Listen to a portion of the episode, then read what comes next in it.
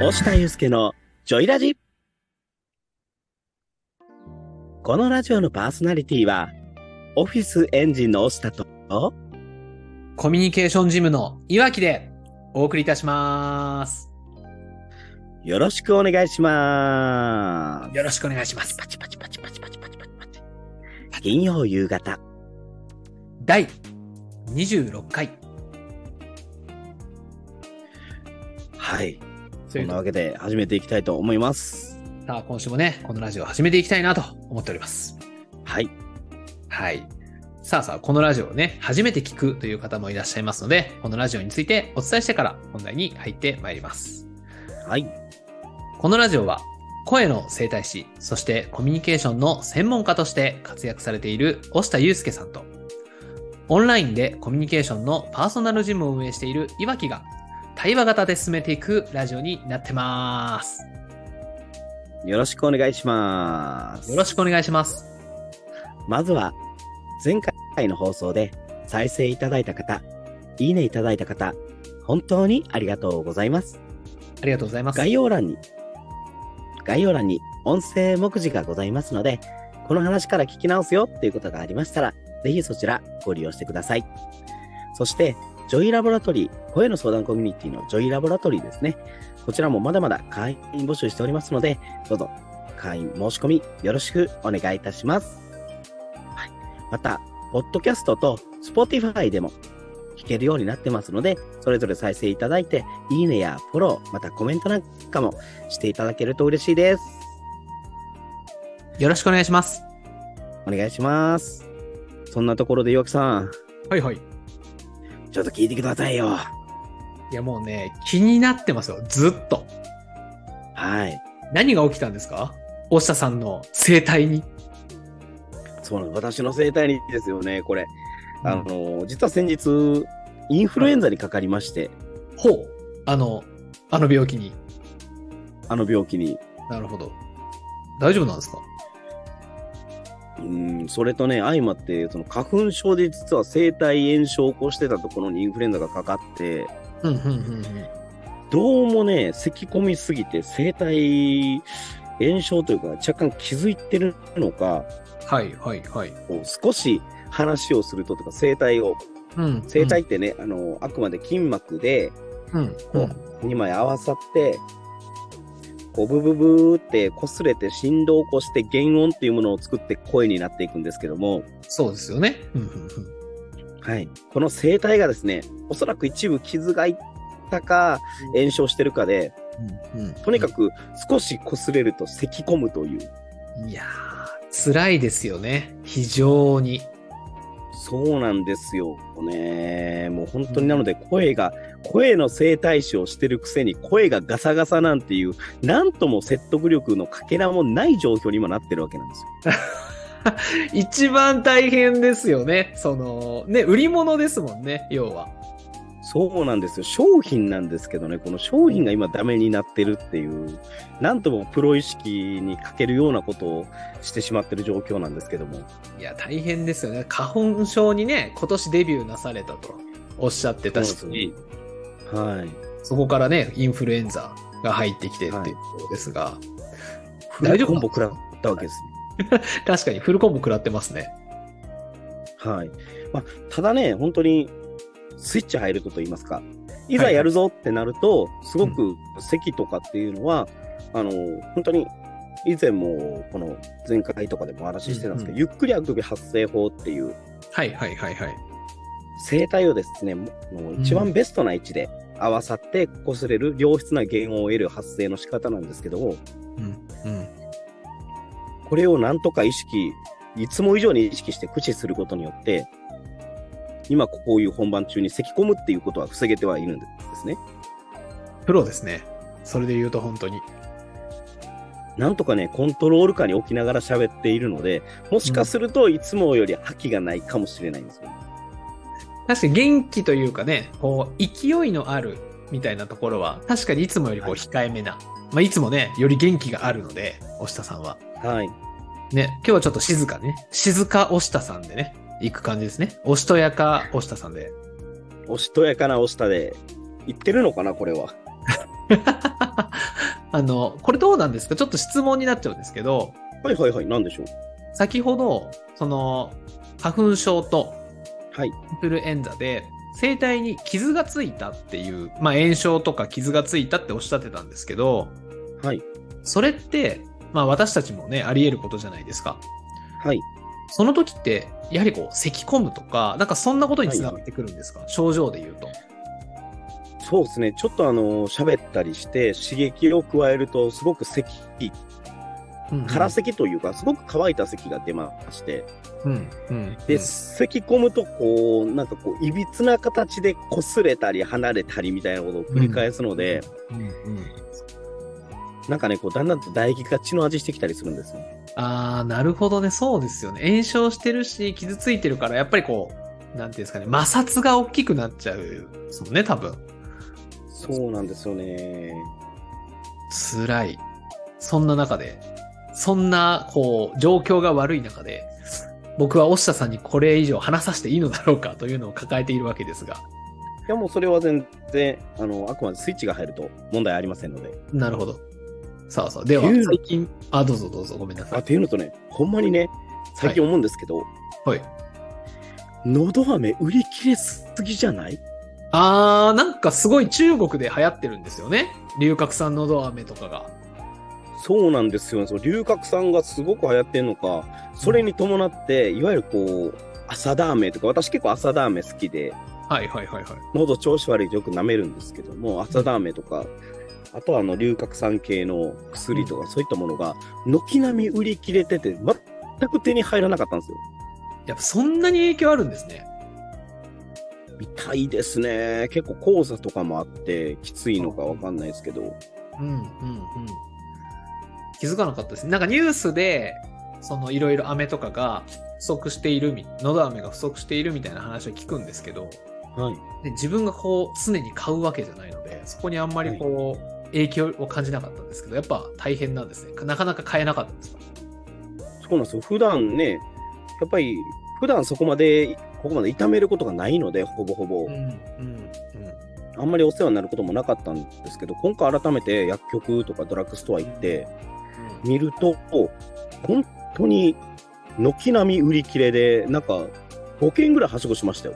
えそんなにですかまさかね、あの、こんな地方のドラッグストアにまで影響が出るとは思わなかったんですけど。それ大変ですね。5件か。体調悪いのに5件もはしごはちょっと大変ですね。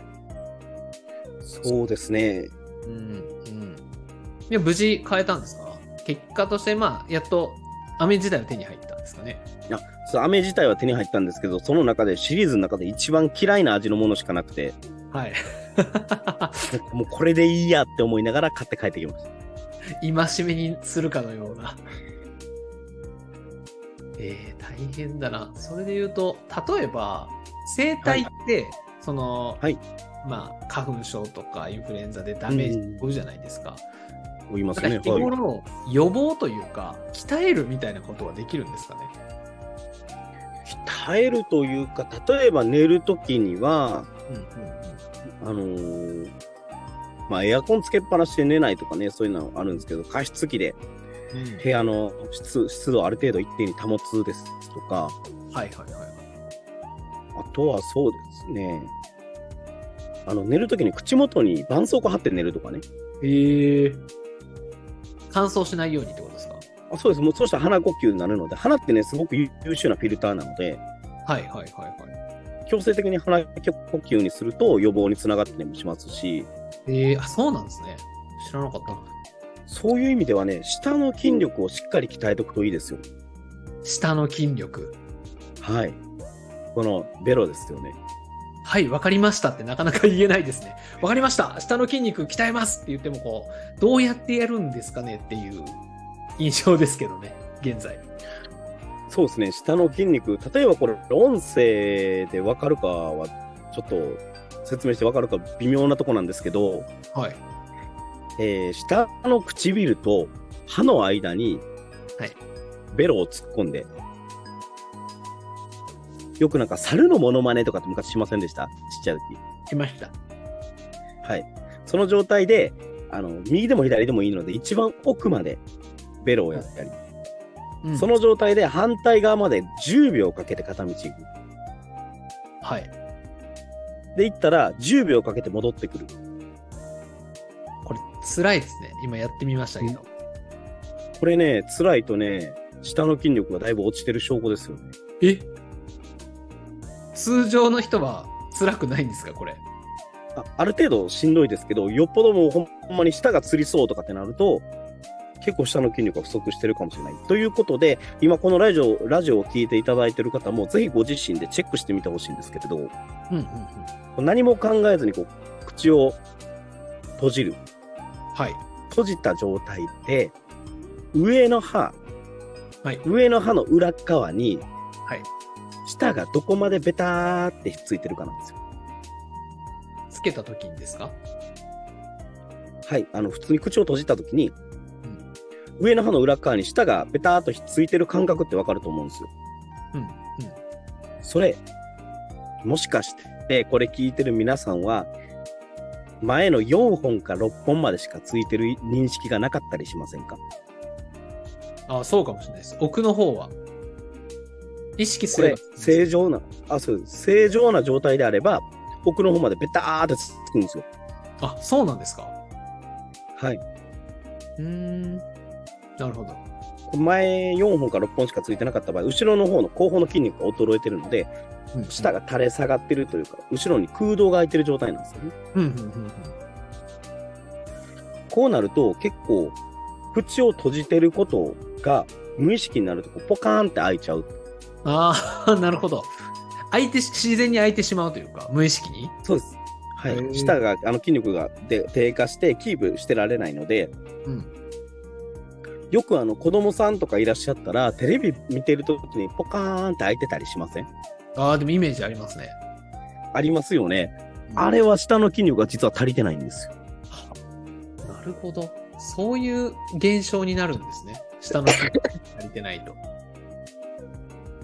そうなんです。舌の筋力が足りてないとそういう現象が起こりまして、そうなってくると本当に口呼吸になると何が起こるかっていうと、本当に雑菌とか病原菌っていうのがダイレクトに生体周りとか気管とかに入ってきて、すごく病気になりやすくもなるので、うんうんうん。舌の筋力をしっかり鍛えることによって、鼻呼吸がメインになると、その病気もしにくくなる。なるほど。っていう意味では、舌の筋力を鍛えると、ああいった、まあ、インフルエンザとか風邪とか、そういったものの予防には十分つながってくるかなと思いますね。はあ、すごいな。風邪の予防もこの声というか、声帯からのアプローチ、周辺のアプローチでできるんですね。できちゃうんですよ、これが。面白いですね。なんか、幅広いというか、いろんなところに影響を与えるんですね。そうなんですよね。ですが、私は今回かかってしまったという。説得力。ね、本当に花粉症も相まって、多分免疫力が落ちてたんじゃないかなと思う。いながらちょっと反省しています。いやー、ありますよね。やはり。そうだね。いくら意識してたとしてもね、やっぱ忙しく働いている時とか、大変な時とかって、やっぱちょっと免疫落ちますよね。そうですね。ちょっと疲労が溜まったりすると、なりますよね。なります、なります。気をつけて睡眠も確保していきたいと思います。ぜひお願いします。パートナーの健康は大事なんで、ぜひ、あの、お休みください、ゆっくり。はい、わかりました。えーそんな中で、岩木さんの方はどうですか最近。はい。僕はですね、最近、こう、失敗したなって思う出来事があって、お、珍しいですね。どうされましたそう、なんか失敗したなと思ったんで、ちょっと押下さんにね、ご相談したかったんですよ。その失敗をね、どうしたらよかったんだろう、みたいな。おいいですね。でも、珍しいですね。ほんまに、普段は完璧に用意周到に全てをこなそうとする岩木さんが、はい。失敗ということをされるなんて僕はね、出ましたよ。用意周到だからこその弱点が露呈したんですよ。を、ちょっとください。聞かせてください。先週、うんと、はい基本私がけあの運営しているコミュニケーションジムというのはほとんど紹介でお客さんが入ってきてるんですけどはいはいはいはい。先週ね珍しくホームページを見ましたっていう電話の問い合わせが来たんですよ。おー、いいじゃないですか。そう。いや、僕テンション上がって、お電話できた珍しいなと思ってテンションが上がっていて、はい。でも準備できてないんですよ。あんまりないから。はいはいはい。で、お客さんからホームページを見たんですけれど、どんなサービスなんですかとか、いろいろ質問されるわけですよね。いいですね、いいですね。うん。で、いつもいろいろ質問されるので、そっちの話をすごく話しちゃったんですよ。ああですよ。サービスはこうですよ。こうですよ。っていう。これって、まあ、押田さんにちょこちょこ営業とかセールスの話をお聞きしてるじゃないですか。そうですね。はい。で、セールスの時は、お客様の話を聞いた方がいいですよっていつも教わってるんですよ。はい。そうですね。で、電話を切った後に気づいたんですよ。はいはめちゃめちゃ喋ったな、自分。 というね、反省があり、はいで、はいそこから案の定、一応、またホームページを検討して連絡しますねという形で電話を切ったんですよ、お客様が。はいうん。ただ、連絡はないんです。あー、やっちゃいましたね、それは。うん多分まあまだ結果はわからないにしても、はいやってしまっているはず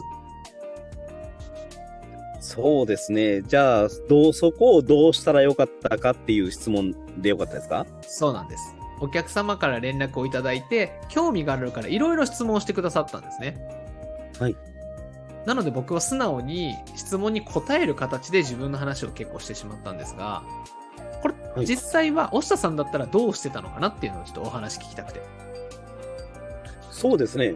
お電話いただいた時点で、うんうんその見込み客の方は、何かしら解決したい問題があるんじゃないかなっうんて思うんですよね。なるほど、なので、あお電話ありがとうございます。うんうんうんで、何か質問していただいた後に、あその質問もお答えしたいんですけども、おそらく何かご自身で解決したいことがあって、お電話されてこられたと思うんですけども、今どういったお悩みをお持ちですかって聞きます。なるほど。そっちの悩みを答える前にそっちを聞きに行くんですね。そうですね。なるほど。で、そこで、あの、はい。それを聞いたときに、はい。その職業の話とか、仕事の話ちょこっとしてくれたんですけれど、その時に解決策を提案した方が良かったんですか出てきたとき。解決策というよりかは、あ、じゃあそういったことをうんお伝えしているのがこのコミュニケーションジムなんですよ。うんうんうんよかったら説明会、その料金とかその辺も詳しく、あの、改めて説明会をしてますので、よろしければその説明会一回出てみませんかって私だったら、聞くと思うんです。なるほど。もう一気にそこまで言っちゃうんですね。そのいろいろと話そをうですね結果そこではなくて、えっと、そういう問題を解決するために、ちょっと詳しく聞くために、この、は無料でお話聞く機会を設けているので、そちらに参加しませんかというふうに持っていく。そうですね。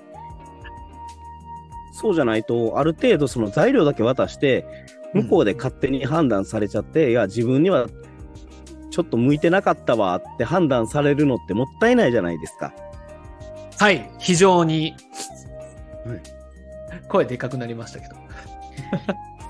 でせっかく何か解決したい問題があって、僕だったら解決できるかなって、こう、ドアをノノックしてもらったわけですので、そうどうせなら一度入ってもらう、なるほど。その、その扉を開けてもらうっていうのが優先で良かったんじゃないかなと思いますね。